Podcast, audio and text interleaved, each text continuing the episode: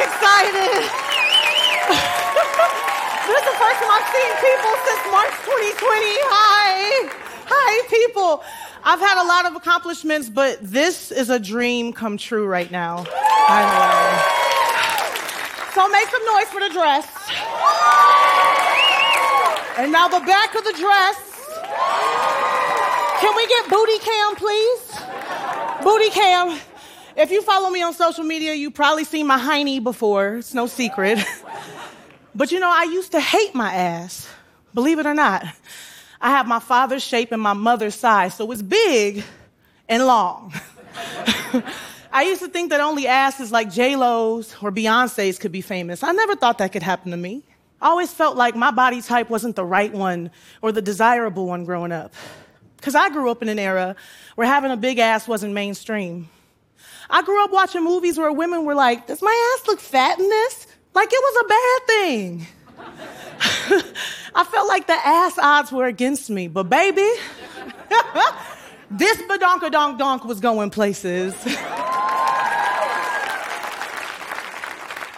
My ass has been the topic of conversation. My ass has been in magazines. Rihanna gave my ass a standing ovation. yes, my booty, my least favorite part of my body. How did this happen? Twerking. Through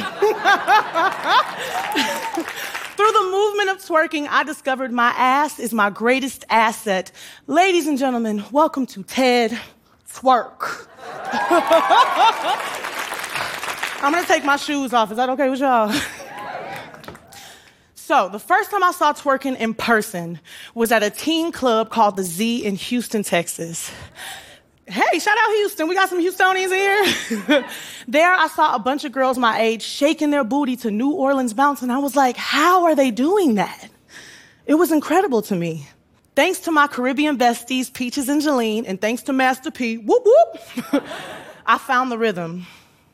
The better I got, the more I fell in love with what I had because damn, my ass could do magic. Finally, I could twerk, but twerking did not begin with me believe it or not. I know you think I invented twerking, I did. I want you to know where twerking came from. I think everyone should know where everything comes from. You should know where your food and water come from. You should know where your clothes come from. it's important to me to keep the origin story of twerking alive. So here's some farm to table for that ass. so funny. Modern day twerking derived from black people and black culture. It has a direct parallel to West African dances like mapouka. Traditionally, mapouka was a dance for West African women to be used as a celebration of joy, religious worship, or a dance to do at a wedding to show you were DTF or DTM. Down to marry, down to marry. Get your mind out the gutter. Black women carried these dances across the transatlantic slave trade to the ring shout in what became the Black American church, into the hips of Ma Rainey and Bessie Smith when they sang the blues, into the bounce of Josephine Baker's banana dance, from jazz dance to jitterbug, from shake your tail feather to shake your thing to that thing thingin'. Black people carried the origins of this dance through our DNA, through our blood, through our bones. We made twerking the global cultural phenomenon it has become today. Now, as a big black woman who has ass, who can twerk, and who's been doing it her whole life, I kind of think I'm an expert on the subject. I want to add to the classical etymology of this dance because it matters. Black people will not be erased from the creation, the history, and the innovation of twerking. Thank you. From TikTok trends to songs and humor, we see so much erasure of what black people have created. So I want to do everything in my power to prevent the erasure of blackness from twerking. Twerking is a black American communal collaboration born of black Southern culture. From DJ Jubilee and Cash Money Records in New Orleans, to Lil Jon and the Ying Yang Twins in Atlanta, to Uncle Luke in Miami, twerking was alive and well in nearly every black club in the South. But it would take years after these songs were released for twerking to finally become mainstream. I got a test for y'all. Uh oh, uh oh, uh oh, oh no, no. Uh oh, uh oh, uh oh, oh no, no. You know that one? Hold up. Y'all ain't see it. Uh oh, uh oh, oh no, no. Uh oh, uh oh, uh oh, oh no, no. The uh oh dance. Beyonce called it that because she was trying to warn us. because of Destiny's Child, bootylicious is in the dictionary. And because of Beyonce's 2003 music video for her single Crazy in Love, the world was introduced to the uh oh dance. That was the first time I'd ever seen a pop star do something like that, and I wanted to be just like her. Beyonce gave me permission to be myself, to be bootylicious, because she could shake ass and still be seen as classy in the eyes of America. And that was hard to do. When I moved from Houston to Minneapolis in the early 2010s, I hadn't seen twerking in a while until Big Freedia's tour came to town. Now, Big Freedia performs bounce music with the voice of a preacher and the body of a bad bitch. if you can imagine, it's incredible. Big Freedia has a moment in her shows where she will call people on stage to twerk. And she chose me from the audience to battle another person. And I remember being like, oh my God, I miss this so much. when I was up there, I thought to myself, not only am I shaking ass, but I'm winning. And besides Big Freedia, I'm the best twerker in the building. And just like that, I was reintroduced to twerking. When I started to perform my solo music, I began incorporating twerking into my performances, and people would go crazy. I performed for mainly indie audiences, so they didn't know what the fuck was happening, and I liked it that way. twerking made me feel empowered. It was my secret language, my sauce. Little did I know that a couple years later, Miley Cyrus would perform what seemed like the twerk heard around the world. Y'all remember that? In 2013, within a month of each other, I released my debut project, Lizzobangers, and Miley Cyrus released her project, Bangerz. That same year, Miley released a single, We Can't Stop, and she was twerking in the video. I remember being like, this is crazy. Hannah Montana twerking all over the place. a couple months later, she performed with Robin Thicke on the VMAs, and that night, seemingly overnight, twerking went mainstream. The media described twerking as, I quote, disturbing and disgusting. Critics blasted twerking as something that was exploiting and over sexualizing young women. Once mainstream, twerking was misunderstood and taken out of context. It was bittersweet. For one, I wish that a black woman could have popularized twerking in the mainstream.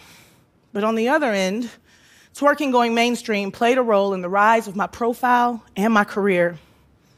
Listen, Everything that black people create, from fashion to music to the way we talk, is co opted, appropriated, and taken by pop culture.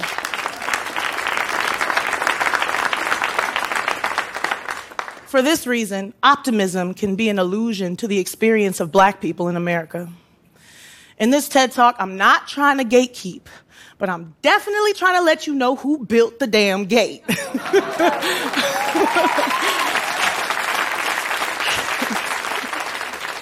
The fact that I can make a stake in the reclamation of black things and black culture makes me very optimistic.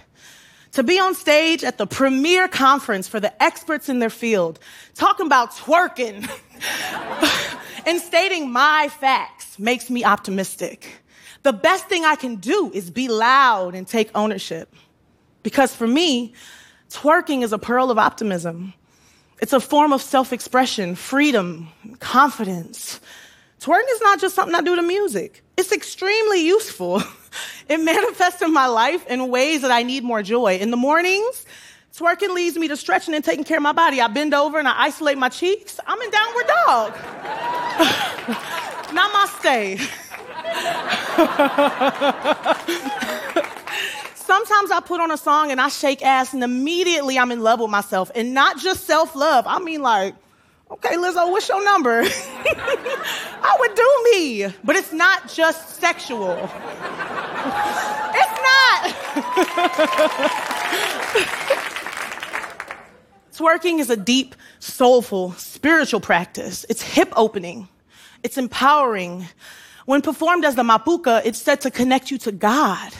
It's sacred. And now we're practicing that on mainstream stages. We're practicing that at home and it's contributing to the liberation of women and people around the world. Twerking is good for humanity. 40 years ago, when black and brown people in New York invented breakdancing, it was villainized.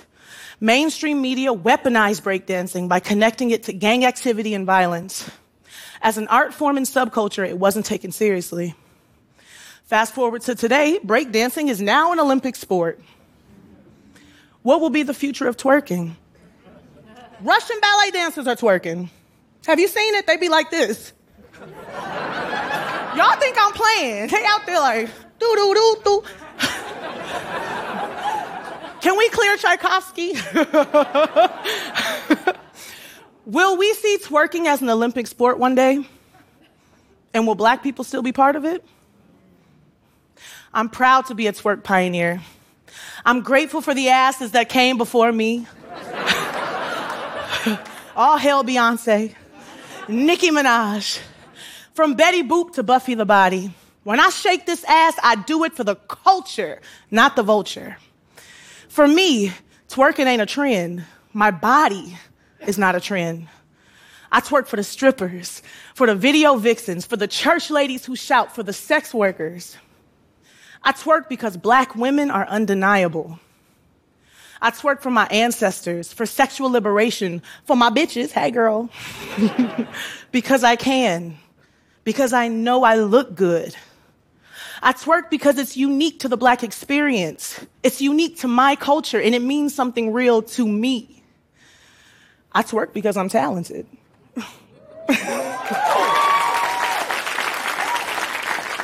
because I'm sexual, but not to be sexualized. I twerk to own my power, to reclaim my blackness, my culture. I twerk for fat black women because being fat and black is a beautiful thing. I twerk because it's as natural to me as breathing. Black women invented twerking, and twerking is part of the revolution. We've been doing it. We're going to keep on doing it because we have and always will be the blueprint.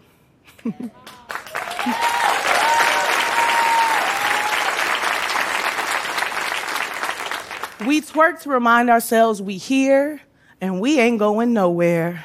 So, in a case of optimism, I want everyone to stand up and shake some ass with me. Are y'all ready? Come on, y'all. I've been waiting for this one. All right, I'm gonna show you how to do it. Pop, pop, pop, pop, pop. You going in a circle now?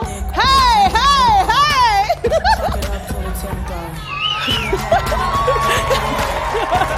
Let's go. I see y'all.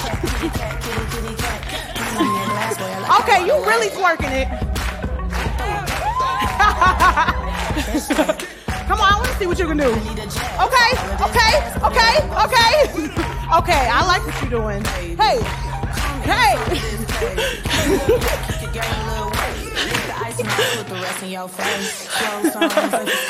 Thank you so much, TED. This is a dream come true. Thank you so much. I don't know why I'm emotional, but I feel like we made history tonight, so thank you so much.